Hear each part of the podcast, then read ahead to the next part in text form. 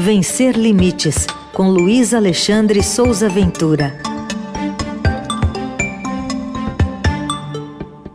E conforme anunciado, a partir de hoje tem novidade aqui na programação da Eldorado, a estreia da coluna Vencer Limites, que vai tratar do universo da inclusão e da diversidade, um foco especialmente nos deficientes.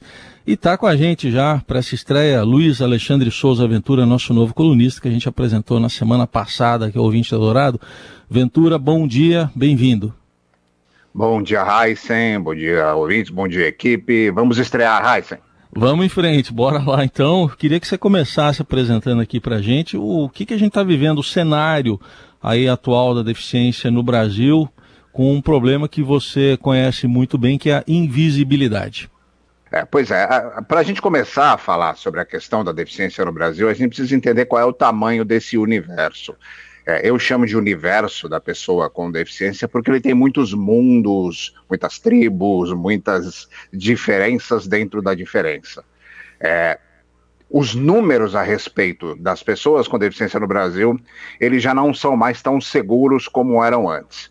Em 2010, no censo de 2010, que foi o último censo que nós tivemos, o IBGE registrou 45,6 milhões de pessoas com deficiência no Brasil. Isso dava 25% da população brasileira, ou seja, uma entre quatro pessoas do Brasil era uma pessoa com deficiência. É, dez anos depois, como nós não tivemos um censo em 2020, é, durante esse percurso, esse período, esse número começou a ser questionado. E só para você ter uma ideia da diferença que isso criou, é, agora, em agosto de 2021, foi apresentada pelo próprio IBGE, a Pesquisa Nacional de Saúde, que registrou 17 milhões de pessoas com deficiência. Então, é um número muito diferente num período tão curto, o que, que aconteceu com essa quantidade tão grande de pessoas com deficiência. Então, esse é o primeiro problema que nós temos no Brasil. Qual é a real quantidade de pessoas com deficiência no nosso país? E aí a gente já faz uma primeira reflexão, já faz uma, um primeiro exercício, que eu quero até convidar o ouvinte que está na rua, o ouvinte que está na academia, que está dirigindo seu carro, ou que está fazendo qualquer coisa, principalmente quem não é pessoa com deficiência, a procurar aí em volta pessoas com deficiência. Porque se nós temos 17 milhões de pessoas com deficiência no Brasil, ou se nós temos 45 milhões, onde estão essas pessoas com deficiência? Esse já é um primeiro problema porque a partir da dificuldade de, de, de identificar o tamanho real desse universo, você já não consegue é, estabelecer políticas públicas corretas, você já não consegue criar estatísticas corretas e não há como avançar nesse trabalho. É, uma informação importante a respeito disso diz respeito à inclusão no trabalho. É, o próprio Ministério da Economia, na RAIS, que é a Relação Anual de Informações Sociais, é, diz que somente 486 mil pessoas com deficiência têm emprego formal no Brasil. Então, a, considerando o número do IBGE de 2010, que é o último censo, isso é menos de 1% da população com deficiência que tem emprego formal no Brasil. Não significa que pessoas com deficiência não trabalham, ou mas que trabalham por conta própria, que têm emprego informal, que vivem do empre... são empreendedoras e tudo mais. Mas com registro em carteira, são só 486 mil pessoas. É, outro número muito importante, falando aqui do Brasil, diz respeito principalmente agora, no, no, na, durante a pandemia, é, a, a, o uso da internet, que ficou muito claro para nós que é extremamente necessário. É, tem uma pesquisa que é feita anualmente pela, pelo o grupo Web para Todos e pela Big Data Corp, que estabelece o número de websites e aplicativos acessíveis no Brasil. Agora, em 2021, a pesquisa feita entre abril e maio é, relacionou 16 milhões de sites no Brasil. É quase um site por pessoa com deficiência. E menos de 1% desses sites são realmente acessíveis para pessoas com deficiência. O que isso significa? Significa que a pessoa entra no site, mas não consegue avançar. Se é um site de compra, ela não consegue concluir a compra. Se é um site de notícia, ela não consegue ler a notícia. Se é um site de, de qualquer coisa que ela precisa comprar ou consumir, ou alguma informação, ela não consegue ter acesso a esse item. E ainda falando de internet, saiu um estudo bastante interessante agora, em julho, chamado Diversidade na Comunicação de Marcas e Redes Sociais. Esse estudo avaliou é, duas mil publicações de 50 marcas feitas pelos principais, 20 principais anunciantes brasileiros durante um ano, entre janeiro e dezembro de 2020. É uma, uma pesquisa feita pela agência SA365 pela Elif. Nessa pesquisa ficou constatado que somente 1% das publicidades nas redes sociais tem alguma pessoa com deficiência aparecendo.